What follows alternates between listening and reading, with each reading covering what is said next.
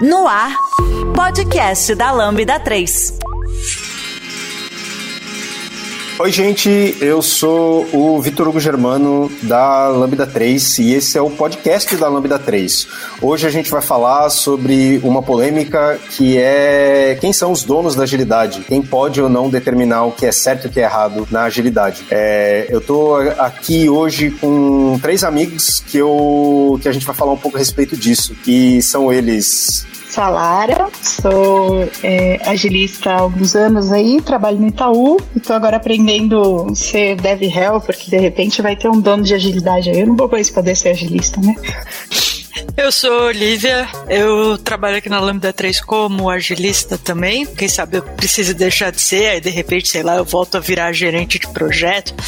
É, e vocês me encontram no Twitter na arroba Olivia G de gato J de janela. Olivia GJ, pra gente continuar essa conversa, porque eu falo muito e o podcast não é suficiente. Muito bom, eu, eu sou o Rafael Albino, eu estou hoje no Nubank e eu estou muito curioso para escutar aqui essas conversas. E, e para quem quiser me seguir lá no Twitter, é RAPH underline Albino, Rapa Albino, vocês me encontram, acho que vai ser bom. É, inclusive, no final de semana surgiu uma pergunta aí que, uh, enfim, as pessoas começaram a interagir em cima dessa pergunta e acho que é por isso que a gente está aqui hoje. Isso.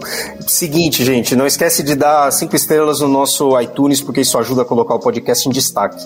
E não deixe de comentar no episódio, vá para redes sociais e, e, fale com a gente em Facebook, SoundCloud, no Twitter, ou se preferir, pode mandar a sua sugestão e feedback para podcast.lambda3.com.br. Através de soluções tecnológicas e inovadoras, a Lambda 3 entrega projetos baseados em metodologias ágeis para empresas que buscam qualidade, agilidade e sustentação de seus sistemas, com o objetivo de potencializar o seu negócio.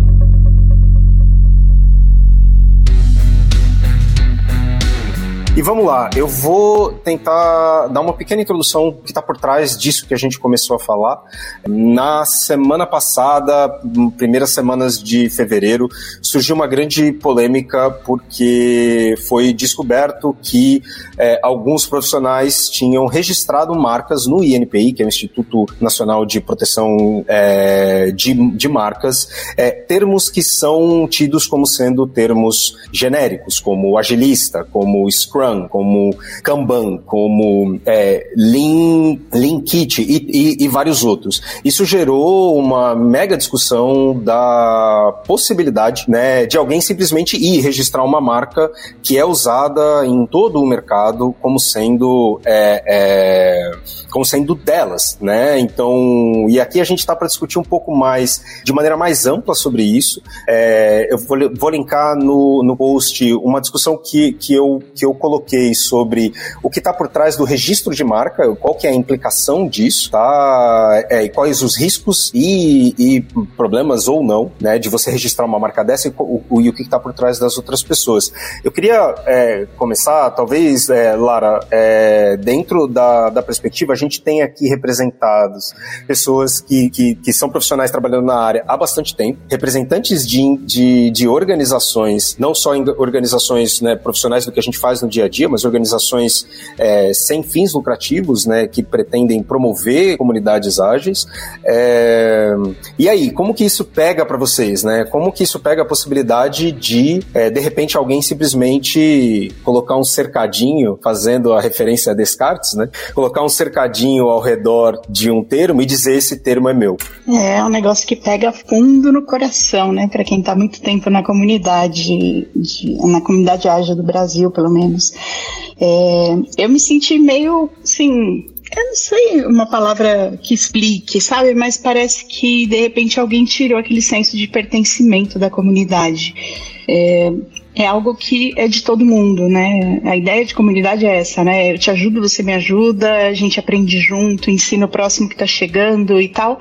E aí, a hora que alguém vai e tira um termo, tira um, algum nome, alguma coisa assim, me parece que a pessoa está tirando um pedaço dessa comunidade. Né? E aí, como é que a gente continua a fazer parte de algo que já está faltando um pedaço? Né? Como é que a gente fomenta para que isso cresça, se a cada vez que cresce alguém vai lá e tira mais um pedacinho, sabe? Eu acho que os símbolos, né, eles representam é, é, as tribos, né, e a gente constrói esses, é, constrói a nossa identidade dentro de uma comunidade de software a partir dos símbolos que a gente que a gente se identifica ou que a gente estabelece como sendo representativos daquelas pessoas que fazem o mesmo que nós. Né? Como que isso se relaciona numa comunidade que hoje já é mainstream, como a comunidade ágil, né, que tem tanta gente, tanta, é, é, pessoas que nós provavelmente nunca vamos conhecer, pessoas que estão entrando, desejando trabalhar nesse mercado, num mercado que é super aquecido, né? Então, é, é, Rafael, você comentou uma coisa com, com, comigo um pouco antes, quando a gente estava né, trocando mensagens, sobre essa, essa ideia de criação coletiva, né? Como que você vê essa situação, né? E aí, sem focar necessariamente num termo como agilista, mas focando num termo como Scrum, focando num termo como qualquer outro, né? É, porque, na verdade, o INPI não impede que você registre algo que não existe no, no NPI, né? É, se não existe no NPI, você pode registrar qualquer coisa. Total, total. E, e eu acho isso muito interessante porque é, depois desse evento eu comecei a, a, refletir um pouco sobre não só dentro de uma lente é, dessa da unidade de análise comunidade, mas em outras lentes, assim, né? Esse movimento todo. Então, uma lente, por exemplo, de negócios. Então, tentando é, pensar um pouco sobre o movimento desse esse como sendo uma ideia, uma iniciativa estratégica mesmo de proteção para gerar algum tipo de vantagem competitiva frente às outras pessoas que têm ofertas dentro do mercado, né? Porque acho que é, isso acaba sendo uma estratégia e aí a gente, é, de alguma forma, tá, observa isso em outros tipos de segmento, outros tipos de tecnologia sendo patenteadas ou outros tipos de questão sendo patenteadas e assim por diante.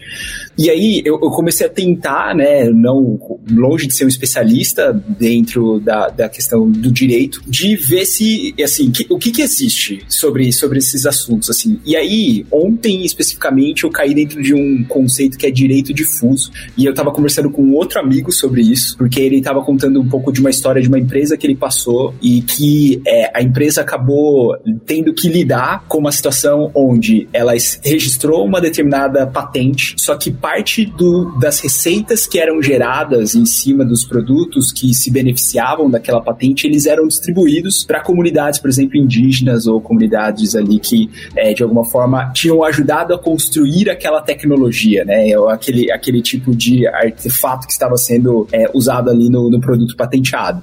Então, isso me fez pensar sobre, né? É, o, o, quanto é, essas conexões elas, elas acabam, e essas construções de tecnologias, elas acabam levando em consideração as pessoas que, de alguma forma, contribuíram e, e que ajudaram aquilo aquilo a chegar naquele estágio onde a pessoa, pô, parece fazer sentido patentear. E aí eu queria fazer um parênteses aqui, porque dentro dessa reflexão toda, eu pensei muito na comunidade open source. É, essa foi uma, uma reflexão, assim, tipo, bom, beleza, se eu pego é, todas as bibliotecas ou se eu pego linguagens mesmo de desenvolvimento, de programação que são abertas, assim, e que tem muito dinheiro rodando em cima dessas linguagens aí, e aí, como, como fica isso, né? É, e, e como que se conecta com esse conceito, então, de direito difuso, porque tem uma comunidade ali mantendo essa tecnologia e que às vezes nem está recebendo por isso, assim. Então, é, eu acho que esse evento todo me levou para esse espaço, né, de tentar observar é, esse tipo de movimento em cima de diferentes lentes e aí ver essa ideia que surgiu. E, Olivia, você acha que registrar um termo é uma estratégia coerente de competitividade? Ou... Porque possível a gente sabe que é, mas e, e, e, e como se encaixa isso? Como que você acha que você vê que se encaixa no, no, no que a gente está falando? Falando.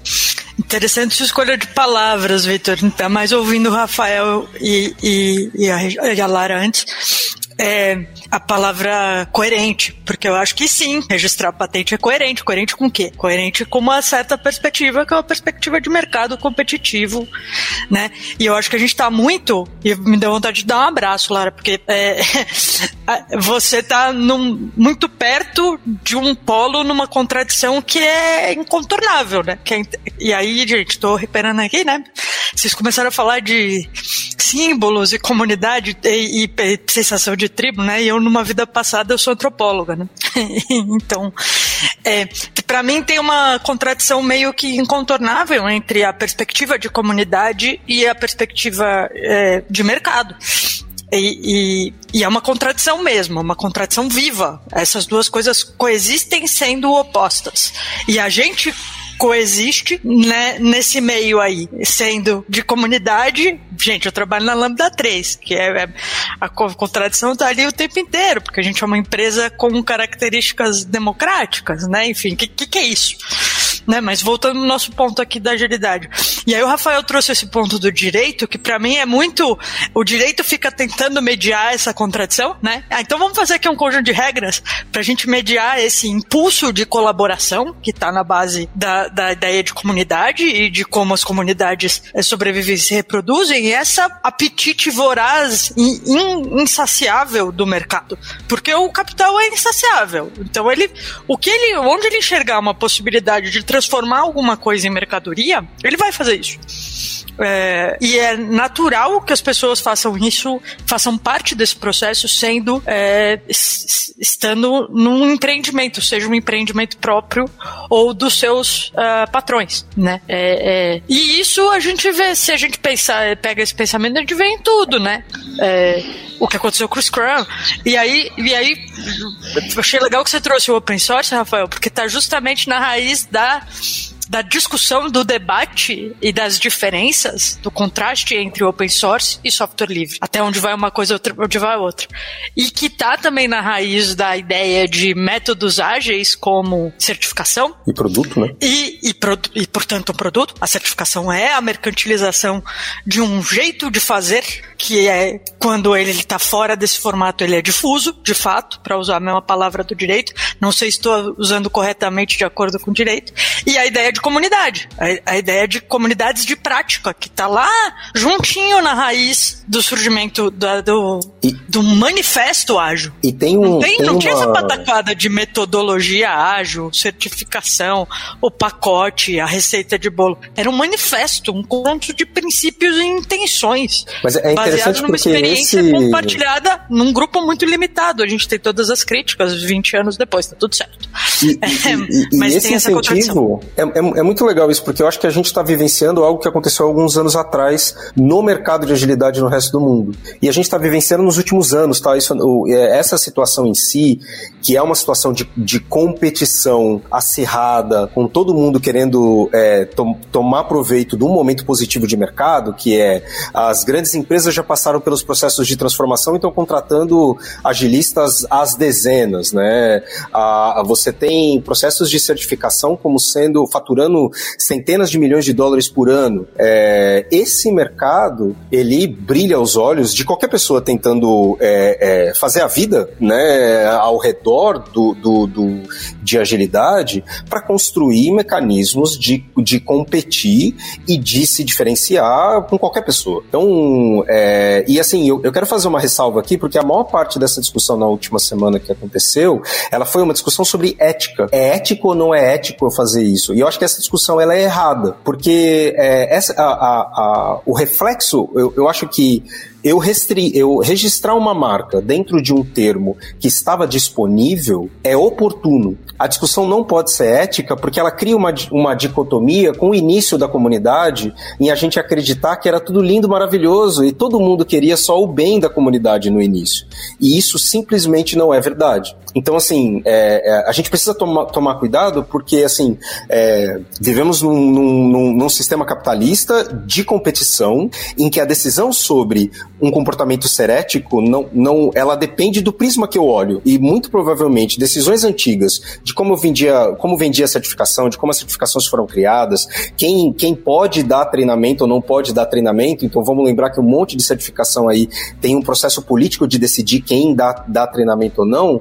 Tudo isso, naquela época, também poderia ser visto como falta de ética. Né? Então a gente não pode, nesse momento, simplesmente apontar o dedo e dizer que está errado eu fazer isso. É, eu acho que é oportuno, Eu acho que a discussão é válida, eu acho que cobrar a responsabilização das pessoas que tomam essas decisões é totalmente válida.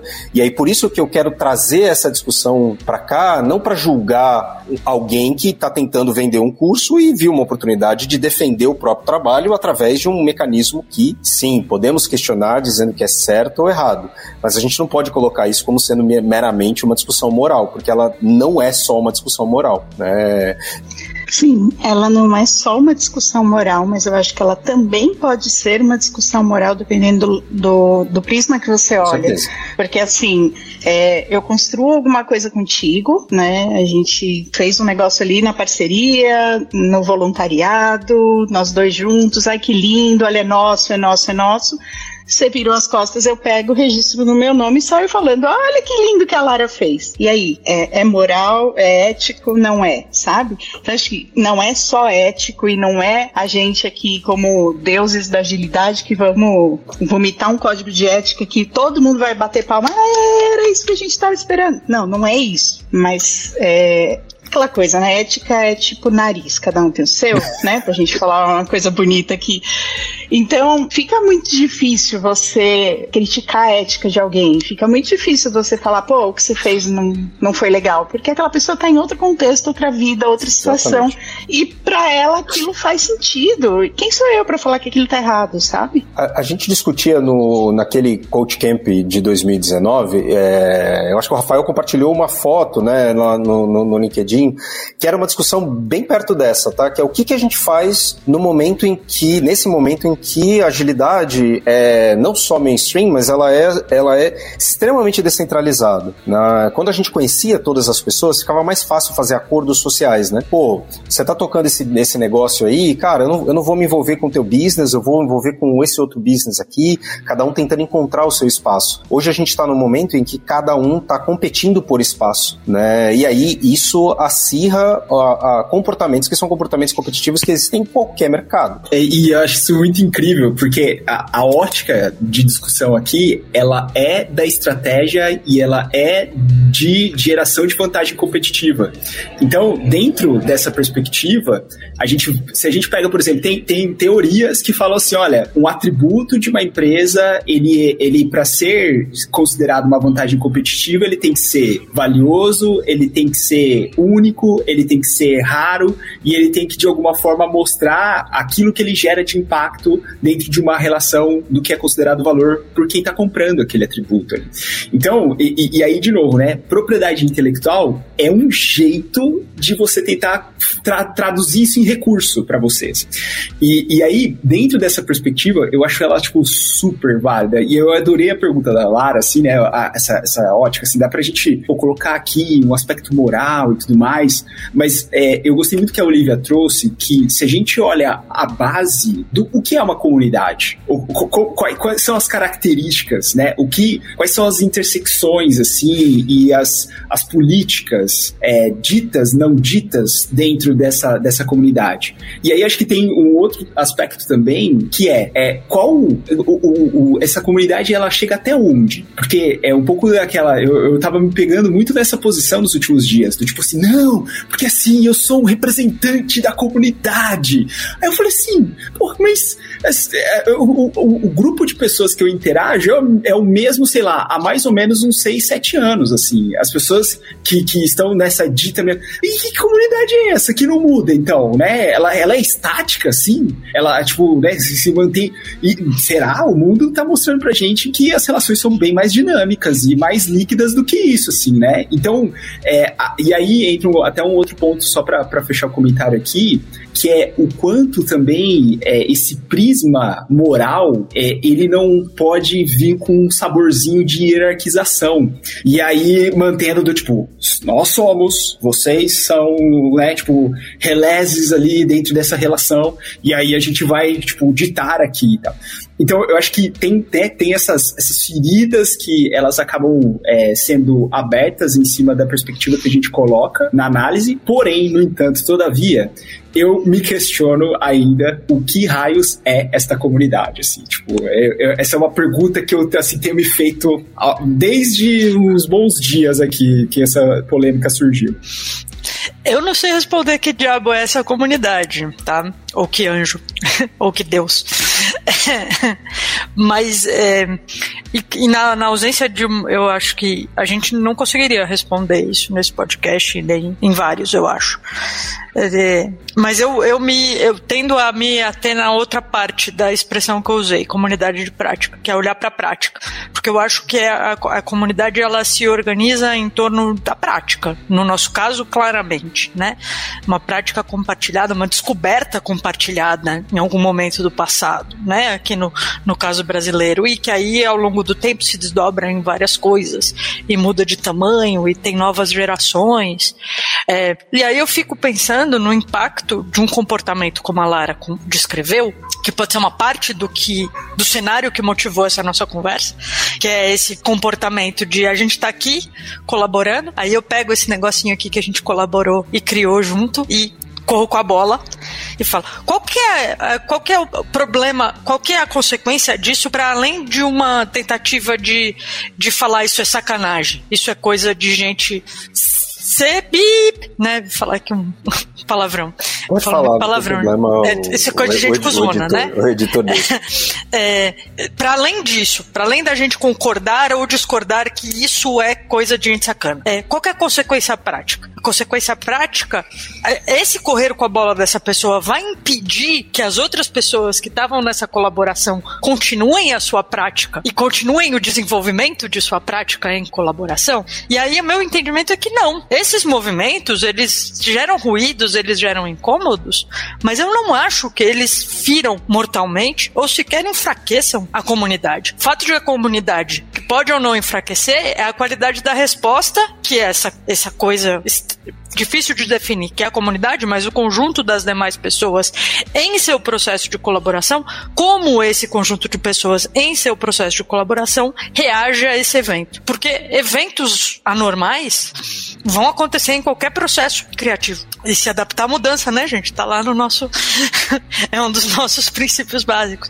Como é que a gente lida com esses eventos excepcionais que podem, inclusive, nos causar aversão pessoal, moral? Mas, para além disso, como é que a gente é, a gente com comunidade. E aí eu acho, e essa resposta aqui, é, isso aqui que a gente está fazendo é parte dessa resposta, né? A gente está parando para refletir juntos, a partir de diferentes perspectivas, sobre o acontecido. Mas eu me, me permito elocubrar um pouco mais eu acho que não tem nada de muito diferente, na verdade, no que aconteceu nesses últimos dias. E não tem nada de muito consequente para agilidade no Brasil como prática em si. Por que, que eu digo isso?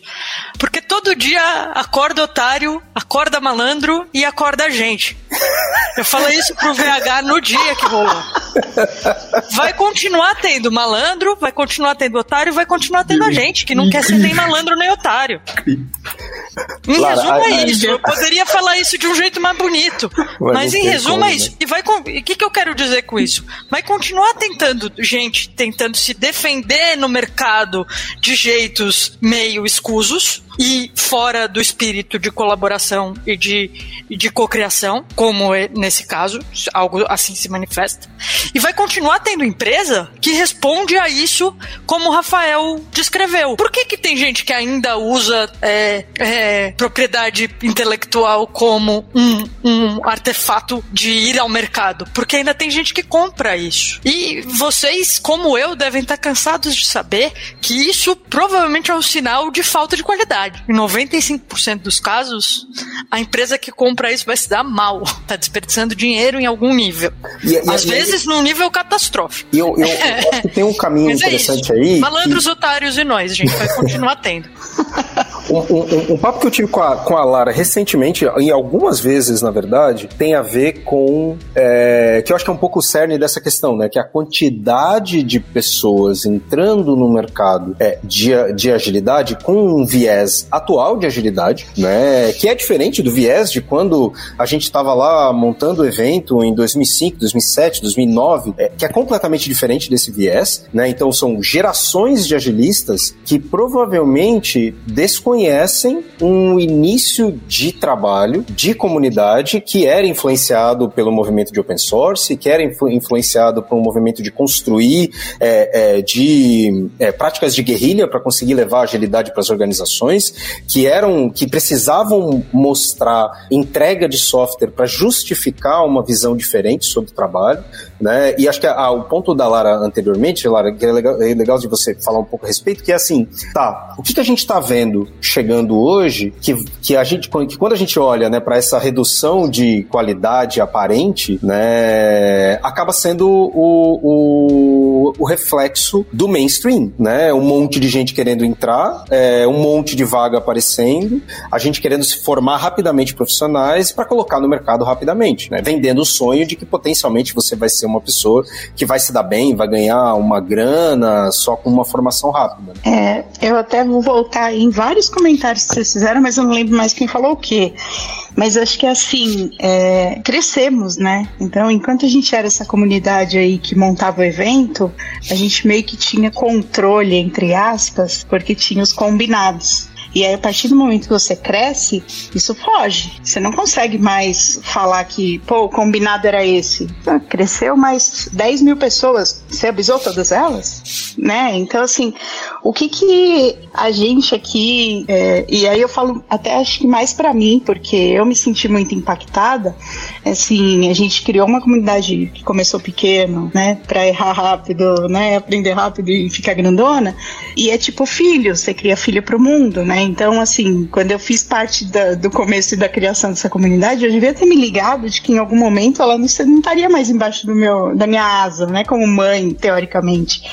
Então, acho que tem que, que olhar mais para isso no sentido de, ok, tá aberto para todo mundo, é bem isso que o Vitor falou, tá chegando gente a rodo, assim, tá chegando gente pra caramba e a galera perdidaça, tipo, pô, tô fazendo uma transição de carreira, eu era, sei lá, contador, eu era aeromoça, não sei, cada um era uma coisa, agora agilidade é a bola da vez, eu quero ser agilista, e aí, como é que eu faço? Numa dessa, a pessoa vai lá e vai pegar a primeira informação que ela achou, né? Então, quem tiver bombardeando mais, vai captar essa galera. E como é que a gente reage a isso, né? Aí, para além do, de, pô, fiquei revoltado e pus um post no LinkedIn, né? É, eu acho que, assim, fazer isso que a gente está fazendo é se posicionar de alguma forma, é não se omitir, é trazer para conversa, né? Que foi até um pouco do que eu escrevi. Falei assim, não tem resposta, mas eu acho que a gente tem que falar sobre, né? É a hora de falar sobre. E assim, além de não alimentar o troll, eu acho que a gente pode se disponibilizar, já que a gente tem essa experiência, para mentorar essas pessoas que estão chegando. Por que não, né? Eu, nesses últimos dias, sei lá, mais de 30, 40 pessoas que eu nunca vi, não faço ideia de onde veio, me adicionaram no LinkedIn falando: estou fazendo transição de carreira. Eu falei, cara, eu não consigo atender todo mundo, mas assim, se vocês esperarem um pouquinho, eu vou fazer uma fila aqui e eu tô disposta. Assim, sei tudo? Não sei, tô longe de saber, mas o que eu sei eu quero te ensinar. Então talvez a gente possa fazer um movimento assim, sabe, de, de abraçar essas pessoas, de incluir todo mundo, e aí sim a gente está aumentando a comunidade, talvez com foco maior no que, no que a gente quer que cresça, né? Em vez de simplesmente dar um palco para coisas que a gente acha que não são interessantes. E eu, eu acho que aí está um ponto importante, né? Que é, eu acredito que nós, e eu falo nós como qualquer um, uma pessoa, eu acho que a gente tem que usar essa inquietude para tentar se tornar o exemplo e, e, e divulgar esse exemplo para o restante do mercado. O que a gente não pode, e que eu, eu, eu pessoalmente vou criticar veementemente, é a gente partir de um papel de porque eu estou há mais tempo, eu sei dizer o que é bom e o que não é. Eu sou influenciado por aquilo que eu construí, pelo que eu estudei, porque eu acredito. E, e mas eu não posso chegar para alguém que está mudando de carreira fazendo um treinamento e dizer que não, eu não posso comprar nenhum treinamento do fulano, da fulana, da empresa X, da empresa Y, porque é uma porcaria. Eu acho que a gente pode, pode sim olhar de maneira crítica e questionar a pauta, o conhecimento e tal, mas eu não posso simplesmente dizer assim, ó, esquece tudo isso aí, isso aí não presta para nada, porque a gente tem hoje um monte de gente dando treinamento, trazendo um monte de gente para o mercado,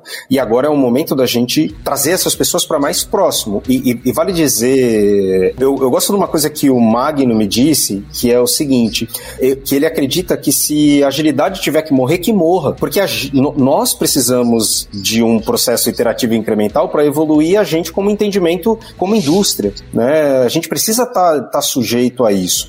Só que o problema entra quando a nossa existência depende da existência da agilidade. E aí a gente deixa de ser isento de uma análise do que é realmente importante para o mercado ou não. Então, assim, por isso que, que é, é importante tomar cuidado com, com esses julgamentos do que é certo, o que é errado, quem está fazendo uma, uma coisa ruim ou errada. Eu acho que tem práticas que são práticas condenáveis comerciais, com certeza. Mas acho que a gente não pode é, ceder a um discurso moralista de que a agilidade feita hoje é pior do que a agilidade feita lá atrás, porque a gente está caindo num viés conservador que eu, por definição, sou contra. Escreva pra gente podcast@lambda3.com.br. Rafael, o que, que, você, que, que você acha, né? Tô aproveitando aqui, fazendo uma, uma, uma, pausa, porque o Rafael tem mais alguns minutos com a gente para a gente seguir esse papo. Né? Eu quero explorar um pouco essa ideia, né? Você acha que a agilidade de hoje é errada? Você acha que esses profissionais que estão chegando agora, eles não deveriam ser empregados ou empregadas? eu, eu acho, assim, é, tem, tem uma série de, de reflexões que a gente pode fazer em cima dos eventos. Então, assim, para mim isso é um evento de aprendizado, é esse que está acontecendo que a gente está passando. Eu acho que isso é muito importante para a gente construir pensamento crítico sobre as coisas e sair do famoso efeito do rebanho social. Então é um pouco daquele questionamento do tipo assim, deixa eu sair dessa, né, desse modo e criar uma opinião sobre as coisas ou criar a minha visão sobre essas coisas que estão acontecendo. Então, é, eu acho que assim, é, eu não sei a galera que está nos escutando, mas eu tenho falado muito sobre o século que a gente está vivendo agora, o século 21, ele tem sido um exercício constante de desenvolvimento de habilidades como filtragem, habilidades como é, pensamento analítico, pensamento sistêmico, pensamento, tipo, olhar reflexivo sobre as coisas, pra, porque a gente tem sido estimulado, estimulado é, por algoritmos que vão nos conduzindo a chegar a determinadas conclusões. E se a gente não tem essas outras habilidades que eu comentei aqui, a gente vai para o rebanho social e a gente vai para uma perspectiva que eu gosto muito, que é da visão interna, do que, tipo, o que eu faço é melhor do que, que as outras pessoas fazem. Isso é uma complexa desconexão com relação às inteligências que existem coletivas no mundo. Então, eu só tô falando tudo isso porque quando eu venho e julgo alguma coisa, é uma vozinha que tá vindo aqui dentro alimentar o meu ego, de dizer, ah, agilidade de hoje, agilidade não, de que não presta, ou ah, essa formação aqui ela não é boa. Enfim, isso aqui é um julgamento. Aí eu posso passar pro, pro que o Otto Scharmer chama do segundo nível, que é a voz do cinismo. Que é do tipo assim, vai ser formado, é, tá.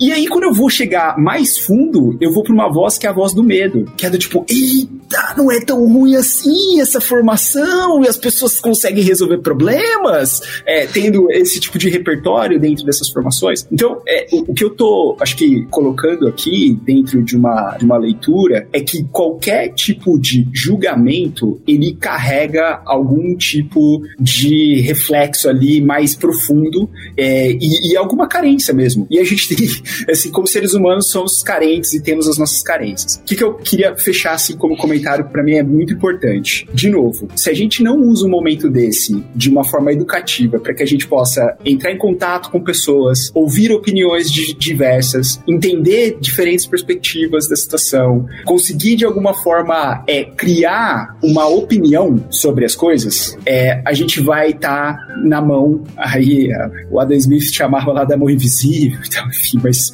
a essas pessoas, a gente vai estar tá nessas mãos que, que a Olivia trouxe lindamente aqui, que é uma mão. Eu anotei aqui: o capital ele é voraz, ele vai transformar tudo em mercadoria. Eu anotei isso aqui, assim, é isso, é isso, ponto, ponto. Assim, a gente não precisa ficar, nossa, meu Deus do céu. Então, a fonte então, é Karl Marx, tá, Rafael? A fonte, exatamente, então, tipo, é isso, então é isso. Então, a gente está aqui, assim, dentro, dentro dessa perspectiva. E a gente e é difícil a gente tentar ir contra. Aí eu acho que o meu pedido para as pessoas que estão nos escutando é se conectar com comunidades é um jeito de a gente melhorar a nossa capacidade de filtro. Então, acho que o isolamento também, do tipo assim, é isso aqui, eu, eu sei tudo, eu não preciso. Eu acho que isso leva, nos leva a uma ideia que pode cair em conceitos morais e, e assim por diante. Então, eu acho que dar espaço para ouvir, que também é uma outra capacidade que nesse século XXI tá ficando cada vez mais difícil, que é simplesmente eu parar, hoje eu só vou te escutar. Eu não preciso falar nada. Eu só quero saber a sua opinião. Me diz qual é a sua opinião. É, isso nos ajuda a realmente transcender e incluir. Então é do tipo assim, beleza. E aí eu concordo muito com a Olivia no sentido de, meu, é, é, assim como a Lara, eu fiquei super puta aquela merda. Isso aqui, tipo assim, é, parece que eu tô trabalhando há muitos anos e alguém vai lá e se apropria de alguma coisa que eu ajudei a construir. Mas, ao mesmo tempo, é, é a nível de efeitos práticos, tipo assim, mudou a minha vida? Tipo, ou mudou a vida de alguém que tá escutando esse podcast? Assim, é, e, e, eu acho que essa capacidade também que o VH trouxe aqui de as coisas morrerem para que elas possam, né, possam surgir novas competências ou novos nomes, eu acho que isso é cíclico dentro de uma perspectiva das novas profissões. Então, seria a mesma coisa de eu acreditar que eu vou fazer a mesma coisa por 30 anos. E eu, tipo, não vou fazer isso por 30 anos, assim. Eu vou malemar talvez daqui os próximos dois, três anos, assim. Então, tipo assim, é, eu acho que esse apego, eu volto para uma pergunta. Que carência é essa que faz com que a gente se apegue tanto, né, a símbolos? E aí eu acho que essa é uma reflexão individual. É e, e, e, vou, vou complementar isso aí, então. Quer, quer falar, Olivia? Eu quero fazer um contraponto, Vamos porque eu concordo com tudo que você falou, Rafa. Inclusive, é, num plano muito pessoal, né, isso tem grande afinidade com o jeito budista de olhar o mundo, que eu me, me inspiro também em muitos momentos. E, enfim, tem um repertório disso e eu concordo com tudo que você falou. Mas tem um contraponto disso que é a gente também não precisa inventar a roda toda vez. É, a gente se colocar nas relações a partir de um lugar de ignorância é, esse, é fundamental. Porque nos colocarmos nas situações a partir de um, de um lugar de ignorância e desapego nos permite ouvir e aprender, e isso é parte da evolução. Mas a gente também não pode desperdiçar o repertório que a gente tem. Como é que a gente combina essas duas coisas é sempre o desafio, e eu acho que o pensamento crítico, que apareceu aqui na, na nossa conversa bastante, é uma peça fundamental da articulação entre essas duas coisas, né? Inclusive pensar no nosso repertório desapegadamente. Eu não preciso, para eu não me sentir uma pessoa apegada, abrir mão de tudo que eu sei, de tudo que eu já aprendi, porque isso é meu ego. Falando, não, é experiência concreta, minha e coletiva, né? Mas como fazer, como lidar com isso, que é um repertório que existe e é uma experiência que eu de fato tenho, sem fazer disso um artefato de. É, a autoadulação do meu próprio ego, que é um risco que eu sempre corro, gente, porque eu sou bem exibicionista e bem carente de atenção. Vitor Hugo, que convive comigo no dia a dia, sabe. É, então é um exercício constante. Não, eu, eu, não vou fazer a, a ermitã e falar, não, nada sei. Não, bicho. tô ralando há muitos anos. Tem um bocado de coisa que eu sei sim. Isso não faz de mim uma a dona da agilidade. Isso não faz de mim um ser excepcional. Mas isso eu não posso me furtar trazer isto para a conversa. Voltando para o nosso ponto aqui de que a conversa é a nossa reação, é, é uma parte muito fundamental da nossa reação coerente. Voltando à primeira palavra, primeira pergunta que o VH me fez. É, coerente. Coerente com o quê? Coerente com o que eu ativo efetivamente escolho ser coerente, que é um espírito de cocriação, que é um, é, é um estar no mundo com pensamento crítico e com abertura para aprendizado, né? Enfim, me perdi um pouco aqui, gente, mas era isso. mas ó, o que o Rafa falou sobre qual é essa necessidade de, de se apegar, né? Eu, como canceriana, tenho lugar de fala aqui, né? Então, assim, cara, é, a gente, nós somos seres que foram feitos para viver em comunidade. A gente, né, gosta dessa troca. Aí você agrega não só o canceriano, mas você agrega o brasileiro, né? Pô, a pandemia é a maior prova de que a gente sofreu pra caramba, porque não pode dar um abraço em alguém que você curte pra caramba, que você encontra o porteiro até, você quer abraçar o porteiro, você não pode. E aí, isso tudo tem a ver com apego, tem a ver com apego pessoal, não é só o intelectual, né? Não é só o, o meu intelecto que eu despendo para construir aquela comunidade, mas as pessoas também. E aí eu crio aquele ecossistema, aquela coisa toda que tá todo mundo junto ali. Então, assim, eu acho que sim, a gente tem um, um direito de se apegar, sabe? Não, mas isso não pode impedir que a gente evolua, porque o que trouxe a gente aqui não é o que vai levar para frente, né? Essa é a frase mais famosa aí de todos os os CIO, CFO, se qualquer coisa de qualquer lugar. Mas assim, é, é, eu, eu acho que a gente pode sim se apegar, pode sim se doer, mas não pode parar nisso, né? A nossa indignação tem que ter um lado construtivo, não pode só virar o muro das lamentações, tipo, ah, e agora o que eu faço? Que registrar uma palavra, meu Deus, como eu vou almoçar amanhã? Não, não é isso, não é sobre isso, é sobre, tá, e agora? O que, que eu faço para essa comunidade continuar apesar disso? E, e eu quero, eu quero trazer é, um pouco de contexto para quem está ouvindo, porque eu não sei se todo mundo conhece. É, é, é, coisa de tiozão, tá, gente? Quem está há muitos anos nesse mercado, a gente vai ter que falar. Eu vou ter, eu vou ser a gente não pessoa. Falou as idades, né? Na minha época. Mas, mas, mas essa discussão não é nova, tá? Essa discussão de uma diluição da qualidade dos profissionais, dos treinamentos, das certificações, quem é competente, quem não é, que está se perdendo agilidade. É, é, ela não é nova. E a gente está tendo essas conversas há muitos anos já. E é um outro reflexo da gente estar tá crescendo no mainstream, né? Que é, é, justamente isso. A gente, a gente perde a relação, aquela relação de quem se conecta, com quem a gente se conecta, porque a gente viu num evento, que a gente trabalhou numa empresa, que é todo mundo empolgado é, com os, com, em cima dos mesmos valores. A gente está longe disso em, em, muitos aspectos no mercado como um todo, né? E aí, é, é Rafael, acho que você, se você quiser contribuir, porque eu sei que a gente está fechando aqui o tempo para você, é, com, como que você, né, hoje você e a Lara são representantes da, da Alliance Brasil, né, é, como que vocês enxergam, dentro desse contexto, né, de uma organização sem fins lucrativos que pro, promove comunidade, nessa ideia, né, de, de que, putz, será que vocês são as melhores pessoas, como a Alliance Brasil, para dizer também o que é certo e errado na agilidade? Aí eu vou dar uma opinião, assim, totalmente né, longe de ser a, a, a, opinião da Alliance, assim, né? Acho que é, existe um, um, consenso que, que não, assim. Acho que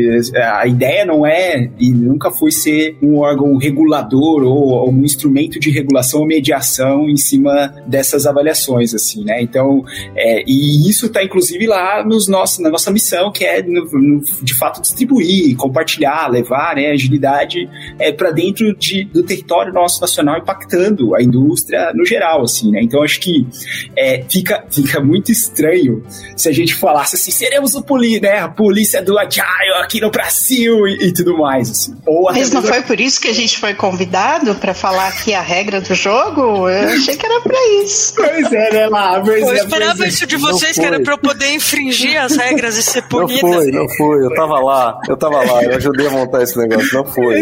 Então, então isso, isso, isso Pô, eu queria ser fora da lei. é, e, e, eu acho isso, isso muito incrível, assim, pensando um pouco é, em diversidade mesmo, porque tem diferentes. Acho que, como qualquer é, objeto que tenha conexão com o trabalho, que, que possa ser traduzido em trabalho, assim, eu acho que a gente vai incorrer nesse risco de essa tecnologia em algum momento ela vai cair dentro de um ciclo de adoção e ela vai virar mainstream. Assim, né? Ponto. Isso pode ser uma tecnologia social, até, né, pode ser uma tecnologia mesmo ali, de bits and bytes e, e assim por diante. Então, eu acho que, é, no fundo, uma aliança como a nossa, ela tá aqui para falar assim, galera, se quiser conhecer um pouquinho mais sobre esse assunto, cola aí. Tipo, porque aqui, a gente vai trocar ideias sobre esse assunto, você vai conhecer pessoas legais, você vai ter a oportunidade de é, trazer o seu ponto de vista, porque você vai ser acolhido e acolhido. E eu acho que essa é, tipo, para fechar meu comentário, assim, né? É, como aliança, é, é se posicionar de uma forma que vá contra, tipo, vamos escutar as diferentes partes ou vamos acolher diferentes perspectivas, vai, vai, vai muito pra política, é? é. Eu, eu, quero fazer um, um comentário também, né, depois de seis anos como board da Agile Alliance Global, de que essa É, e, eu, eu tô dando esse carteiraço mais, não porque tem algum, tem algum peso maior, mas é justamente porque a gente já passou por isso antes, né? É, tem uma discussão, e sempre teve uma discussão muito grande sobre quem deve ditar o que acontece na comunidade, né? De, ter, de você ter pessoas pedindo para que a, a, a Agile Alliance arbitre sobre práticas condenáveis, sobre cursos problemáticos, sobre vendas questionáveis, quando na verdade a gente não deveria fazer isso. Principalmente é importante lembrar de que, inclusive, os próprios signatários do manifesto já foram cobrados desse tipo de posicionamento. E, de maneira geral, como um acordo geral para todos eles, e você encontra isso, posts de vários dos signatários determinando isso, de que o papel do manifesto ágil e o papel deles como signatário naquele momento não é policiar práticas de trabalho. Né? E mesmo alguns deles tendo montado empresas dentro, é, é, baseadas naquele, naquele manifesto. E eles não vão se colocar na frente de ditar o que é certo e o que é errado de trabalho. Então, se nem os, os signatários do manifesto querem fazer isso, como que a gente, dentro de uma comunidade ágil brasileira, vai querer fazer, vai, vai querer fazer diferente? Né? Mesmo que a gente estivesse lá no início do movimento no Brasil. E, e aí eu volto pro ponto de que para a gente tomar, ser crítico, né, voltando ao que o, Rafael comentou, ser crítico e, ser um pouco mais analítico com relação a essa, a uma postura que surge nesse momento de querer definir e determinar um código de conduta. Inclusive, você vai no site da Agile Alliance hoje, lá em iniciativas, e tem a iniciativas do Agile Coaching Ethics, que a ideia foi, e olha, olha a diferença, essa não é a polícia do Agile Coaching, essa é basicamente um grupo que se reuniu de maneira pública para que todas as pessoas pudessem participar e, e fez uma proposta como Creative Commons, dizendo de coisas que eles, que eles veem como interessante quando a gente pensa na, na no trabalho de Agile Coaching. Quais são os possíveis impactos, o que deveria estar é, determinado ou não. Então não existia, não existia e não existiu e, e, provavelmente nunca vai existir uma pretensão de dizer como a gente deve conduzir a nossa, a nossa profissão. E, e eu, e eu tô, sou totalmente favorável a esse tipo de postura. Quando a gente fala como Lambda 3 no que a gente acredita que aquela visão do manifesto ágil se traduz em realidade, eu estou dando a minha visão, o meu exemplo, a minha vivência e tentando fazer aquilo acontecer dentro da realidade e do contexto da Lambda 3, né? Eu não estou falando assim, cara, vai lá vocês aí na tua empresa fazer igual. Vai você que está fazendo um treinamento agile, se você não fizer igual a Lambda 3, você está errado. Isso não cabe nesse mercado, não cabe num mercado, dentro de um mercado que se propõe a ser uma grande comunidade de prática. É, até retomando um pouco do que o Rafael falou, gente está chamando essa galera para chega aí que você não precisa pagar nada para eu, sei lá, parear uma ideia aqui com você, ou uma prática, né, um, um método, ó, inventei um negócio aqui, sei lá, um cartãozinho que faz não sei o que, não sei o que, vamos lá junto, né? Então, acho que a comunidade ganha força aí. Eu acho que a comunidade ganha força quando a gente é, como a Agile Alliance, por exemplo, estimula pequenos eventos, pequenas iniciativas, quando a gente faz a parte burocrática para essa galera, que de repente eles querem, sei lá, alugar um espaço para fazer um evento e não ter um CNPJ. E a gente está aqui para isso, mas não para falar se o que ele vai fazer naquele evento está certo ou está errado, né? É, acho que é, é, é, muito, muito fora. É, é, a gente querer se sentir demais, né? Teria que ser muito leonino para isso, assim, sabe? Não sei se vocês são leoninos. Ascendente. E, e, tem uma tem uma, uma, uma questão importante nesse sentido. Eu queria fazer uma referência a um, a um comentário feito pelo é, Rodrigo Yoshima, que a, a, gente durante muito tempo discutiu e, e, e, se encontrou em posições opostas sobre o mercado, mas uma coisa a gente concorda plenamente, e ele toca a empresa dele da mesma forma que a gente tenta tocar a Lambda 3, que é compartilhar conhecimento é uma maneira de você não ter uma uma relação é, de soma zero, que para você ganhar eu tenho que perder. Né? E, e, e, divulgar e construir uma comunidade através do compartilhamento de conhecimento, é, no final resulta num mercado melhor. E isso, isso não é única. É, o que eu vou falar não é único mérito do, do mercado de agilidade, mas a gente se transformou por causa do mainstream, por causa da, das dificuldades, por causa do modelo atual de marketing, em um mercado mercado de, é, de nichos fechados. Então eu monto a minha própria rede fechada usando práticas de marketing para garantir com que eu acesse elas diretamente, para que elas e mantenham elas engajadas dentro da, da minha única rede, para garantir com que eu consiga vender. Né? Então é, eu, a, a, as pessoas deixam de ser parte integrante de uma comunidade de prática e passam a ser é, um produto a ser, a ser vendido. Eles passam a ser um consumidor direto de um conteúdo que eu só publico se você entregar o teu, é, o teu e-mail, se você participar da minha rede de newsletter, newsletter, se você estiver lá dentro.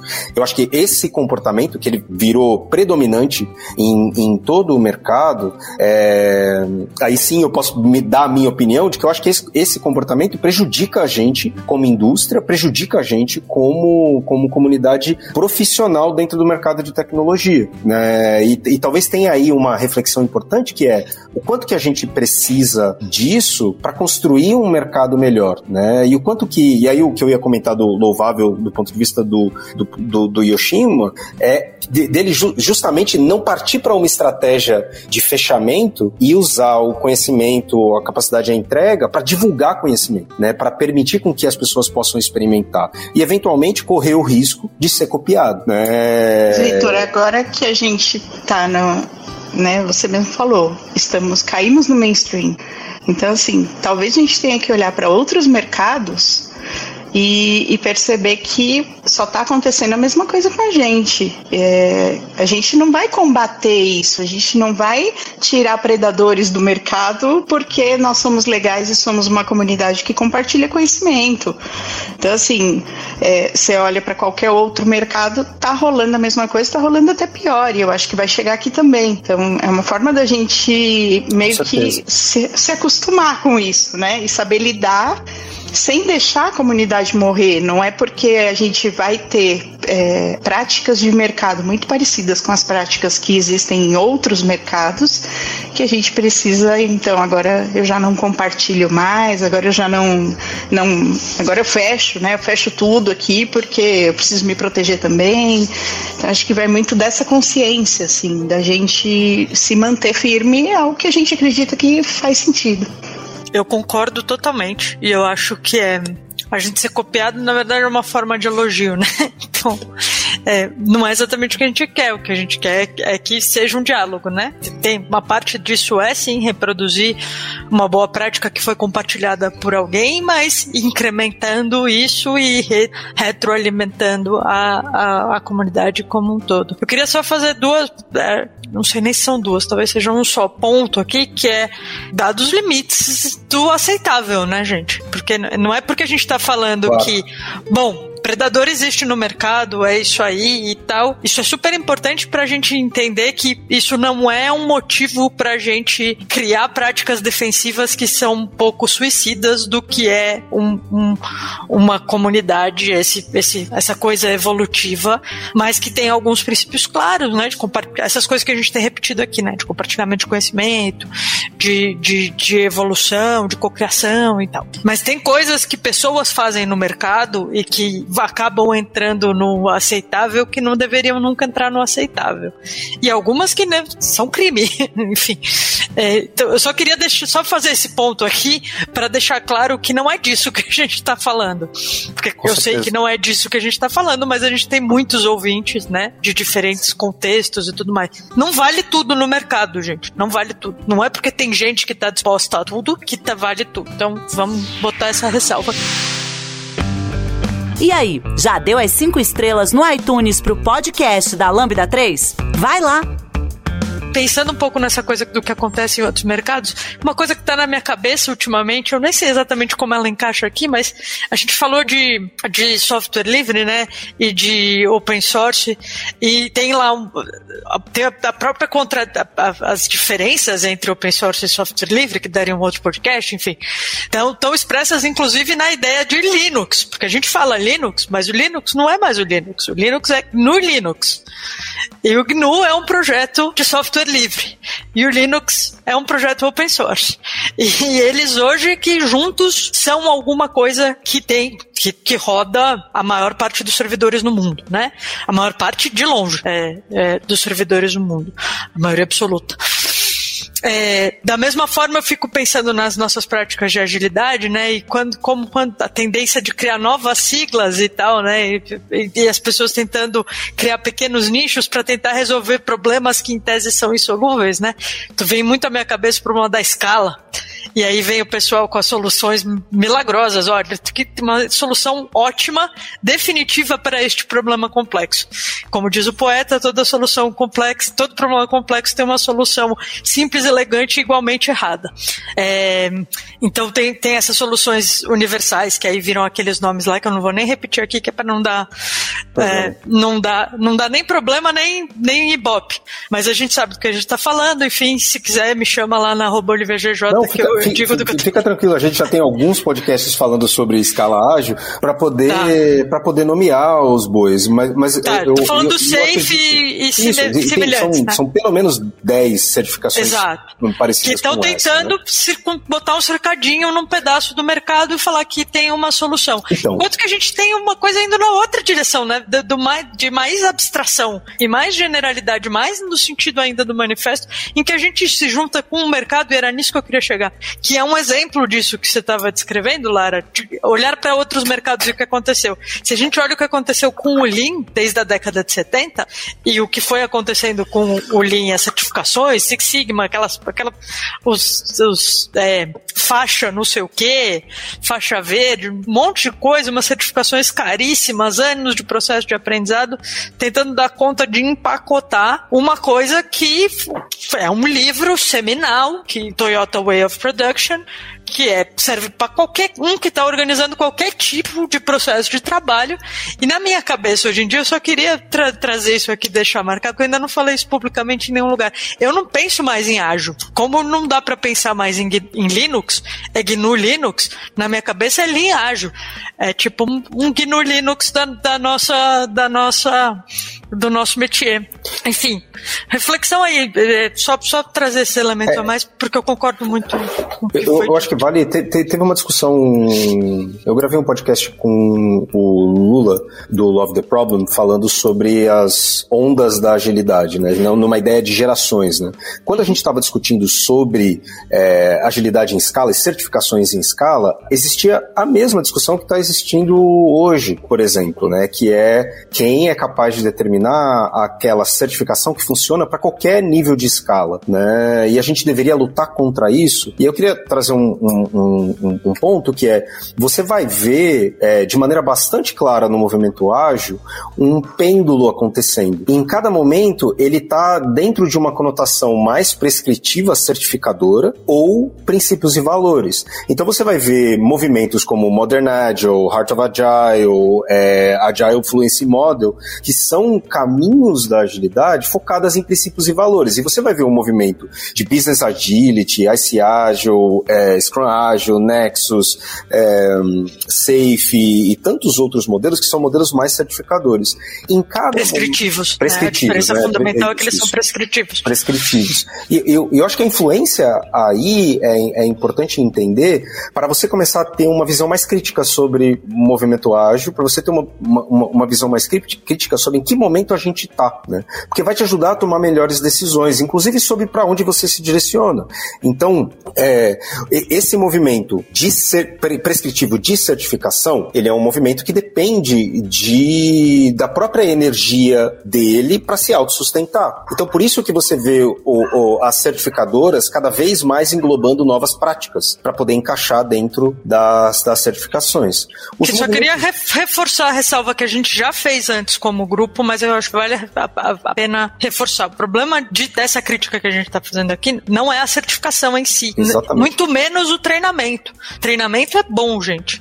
Agora, pacotes de solução prescritivos para problemas complexos que vem embutido um pacote, quando eu digo pacote, é um pacotão de treinamentos em massa, em muitos níveis e venda de horas de consultoria serviço para implementação de solução de escala ágil ou de qualquer coisa parecida numa organização complexa, é, é, tem um, um mau cheiro aí, no mínimo. No mínimo dos mínimos, presta atenção. É, é, é muito risco, é muita coisa, é, é muito engessado. É isso que a gente quer dizer com o problema do, da coisa prescritiva, é. da certific, que enfatiza certificações. Não é uma crítica a curso. É, e, e, e, e, dá uma olhada e percebe aonde estão aquelas pessoas que estão há mais tempo no mercado, para onde elas se direcionam. Algumas delas se direcionam para princípios e valores, fortalecendo os princípios e valores. Então você vai ver é, esses, esses movimentos que eu citei, que são, que são pessoas que, que entendem de que é, é, esses ambientes complexos de, dependem de contexto e a gente consegue aplicar o, o nosso, a, a, a, o nosso conhecimento nas práticas para construir é, soluções para contextos específicos. Mas para isso acontecer, a gente precisa focar nos valores. É a mesma coisa quando você tenta encaixar, estou numa organização, que método eu deveria usar, que metodologia eu deveria usar, é, e que metodologia não deveria usar. Você só vai conseguir tomar uma decisão como essa se você entender sobre qual ótica você está olhando, de princípios e valores ou uma ótica prescritiva. Né? Eu tô vendo a cabeça da Lara fazendo assim, ó. Vocês não estão vendo, mas eu tô vendo, gente, as engrenagens funcionando. Eu queria ouvi-la. Eu tô tipo Nazaré aqui, assim, naquele meme, sabe? Tô, tô bem reflexiva, porque assim, é, o Vitor falou uma coisa muito interessante. Vamos olhar quem está mais tempo no mercado para onde eles estão indo. Mas olhar quem está mais tempo no mercado é, necessariamente me garante que o caminho está certo, porque aí talvez a gente caia no mesmo ponto de não. estamos aqui na comunidade há muito tempo e detemos o todo conhecimento do mundo, somos os motherfuckers. Não, não é. Não Vamos garante. olhar quem está muito tempo no mercado e quais são os resultados das coisas que essas pessoas estão fazendo. E, e, e aí aí o, o interessante. Porque tem muita gente fazendo cagada há muito tempo e sendo cada vez melhor remunerado por isso. Mas é mais a provocação, porque de repente Sim. alguém que tá chegando agora fala assim, pô, então peraí, eu vou olhar uma pessoa que tá. Se o Vitor falou, deveria aceitar, né? Se o, é, o Jeff Santana é, falou, deveria aceitar. Se qualquer... Exatamente. E não é o caso. Tamo junto, tamo junto. Mas o, o meu ponto principal é você precisa olhar para o mercado para entender esse movimento de mercado pensando no sistema complexo que é esse mercado de agilidade em que a gente está trabalhando. Né? Como, como o, o, que as, o que as empresas estão interessadas nesse momento, o que é, as organizações que trabalham nesse metamercado, né, que é assim, eu vendo agilidade para pessoas que querem trabalhar com agilidade, é, o que as empresas que estão comprando resultados, né, estão atrás de resultados, estão investindo em resultados e não em agilidade estão cobrando, o que os profissionais que estão chegando agora estão buscando. Isso vai conseguir te dar uma visão mais crítica de, tipo, não, peraí, deixa eu entender se esse movimento do tipo de curso que está surgindo, do tipo de evento que está surgindo, do tipo de conteúdo que está sendo criado, será que ele faz realmente sentido? Né? E a gente pode discutir sobre as promessas divinas, né, de ganhos exorbitantes, de sucesso de carreira, simplesmente por você se formar num mercado, né? E o quanto isso é, é, é, é é, causa uma falsa sensação de que a gente, de que você vai vencer na vida por algum motivo. Essa é uma prática ruim, a gente pode julgar para nós né? E, e, e, fazer um contraponto quando, quando a gente está é, olhando para isso de maneira crítica, né? Mas a gente não pode dizer assim que esse argumento é, não deveria existir com a tentativa de proibir esse, coibir esse tipo de prática, né? É, é, é aí que é difícil de traçar uma linha, né? É, traçar uma linha é um pouco é. difícil nesse sentido no mercado não regulado como o nosso, né? Sim. Regulamentado, e, desculpe, não regulado, né? O nosso mercado é regulado,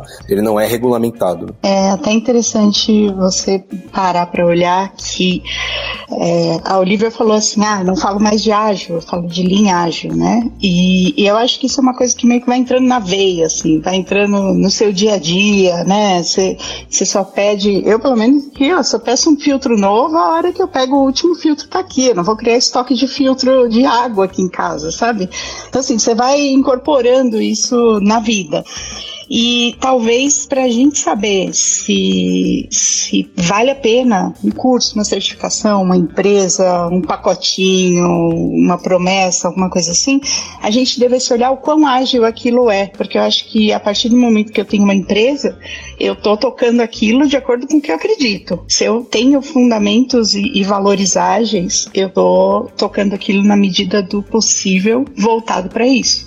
Se a minha empresa está me prometendo, a empresa que está vendendo alguma coisa para mim está prometendo algo muito incrível, né? Tipo, não sei quantos treinamentos, com todo mundo aqui vai ser certificado, e aí a partir do dia 1 de janeiro, agora todo mundo é tal coisa. É, o quão ágil é isso, né? Então, talvez a gente possa olhar para a empresa com a lente da agilidade para poder saber o quanto ela está entregando de verdade para gente.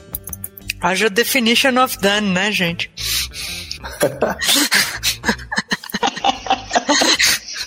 E, e, e, tem um ponto aí que é uma. É um, um, Primeiro, um fato, né? A gente não tem uma entidade de classe de profissionais que trabalham com agilidade. Ou com. com, com que determine que determine o que é, o, o que é correto e o que é errado engenharia, como você vai ter com medicina e tal.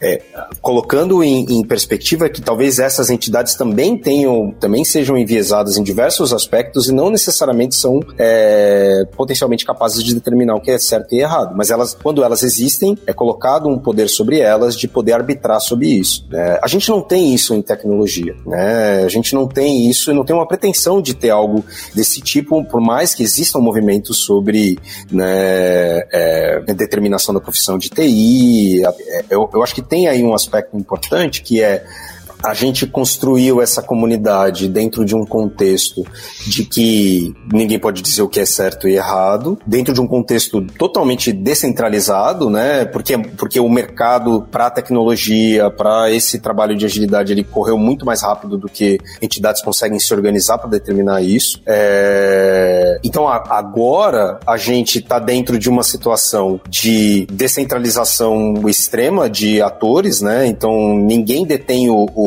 o, domínio sobre a formação, tudo é baseado no, no, na nossa capacidade de alcançar os, é, é, os sistemas em rede, né? Então, quanto que eu consigo gerar de engajamento, quantas pessoas, quantos seguidores eu tenho, quantos assinantes eu tenho no, no meu canal, quanto de curso eu vendo, é, e isso reflete na situação que, que, que, a gente se encontra. Eu vejo isso como ruim? Não sei. Não, ve, não, não sei se eu vejo isso como ruim, tá? Mas eu acredito que, que a, a, a, a gente precisa olhar de maneira mais crítica crítica sobre isso, não simplesmente fazendo um julgamento de quem pode dar treinamento, quem não pode dar treinamento, quem é picareta, quem não é picareta, olhando mais para um, um, um futuro de que a certeza é, é um mercado super aquecido, um monte de gente entrando e a gente precisa de alguma forma transmitir algum, algum conhecimento naquilo que a gente acredita que é o certo, sem pensar de como os outros estão fazendo errado. E uma hora você vai cair na mão do picareta, porque é o que a Olivia falou, né?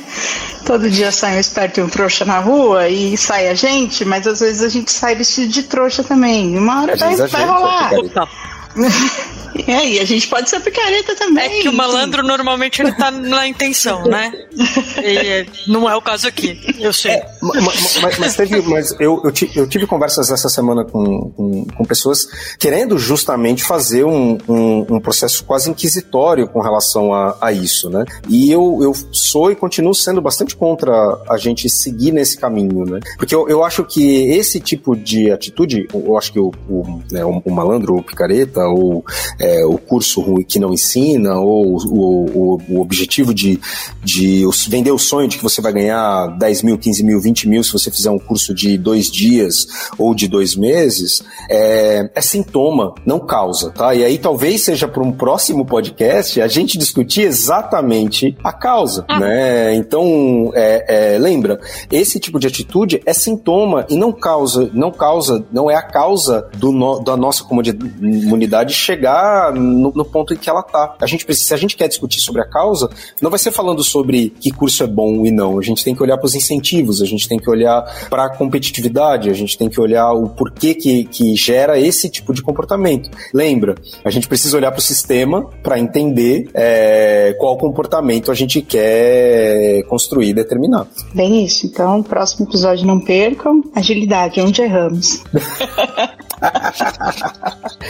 balanços e perspectivas é, lá. Balanços e perspectivas, exatamente. Onde, onde erramos, onde acertamos, para onde vamos.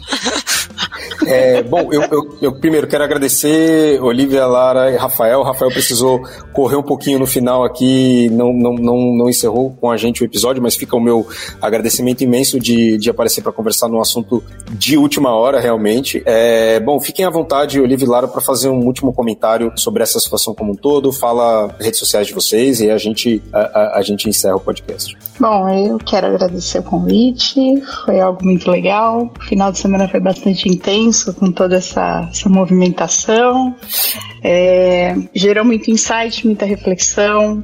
É, espero que esse podcast possa dar o pontapé inicial nessa discussão que é tão necessária, que a gente precisa ter aqui sobre comunidade mesmo, sobre agilidade, sobre. A gente brincou agora há pouco, né? Onde erramos, para onde vamos, e eu acho que faz muito sentido a gente pensar nisso, né? Quais são nossos acertos e como é que a gente evolui a partir deles e dos erros, e alguém tem que botar o dedo na ferida, né? Alguém tem que botar o bode na sala, senão a gente não sai do lugar. É, foi um prazer bater papo aqui com vocês. Olivia, foi um prazer te conhecer, muito legal. E Vitor, muito obrigada por finalmente me convidar. Massa. Não posso perder a oportunidade de te zoar um pouquinho. E assim, gente, vamos continuar isso nas redes sociais. É, é, apesar de muito cringe, tô no LinkedIn também, tô.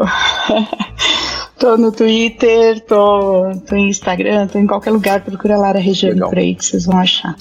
É, no post do Twitter desse episódio aqui vai estar as nossas arrobas lá, é, no, no Twitter da Lambda. O meu é OliverGJ, como eu falei. É prazerzão te conhecer, Lara, também. Estamos aqui para isso, para zoar o VH.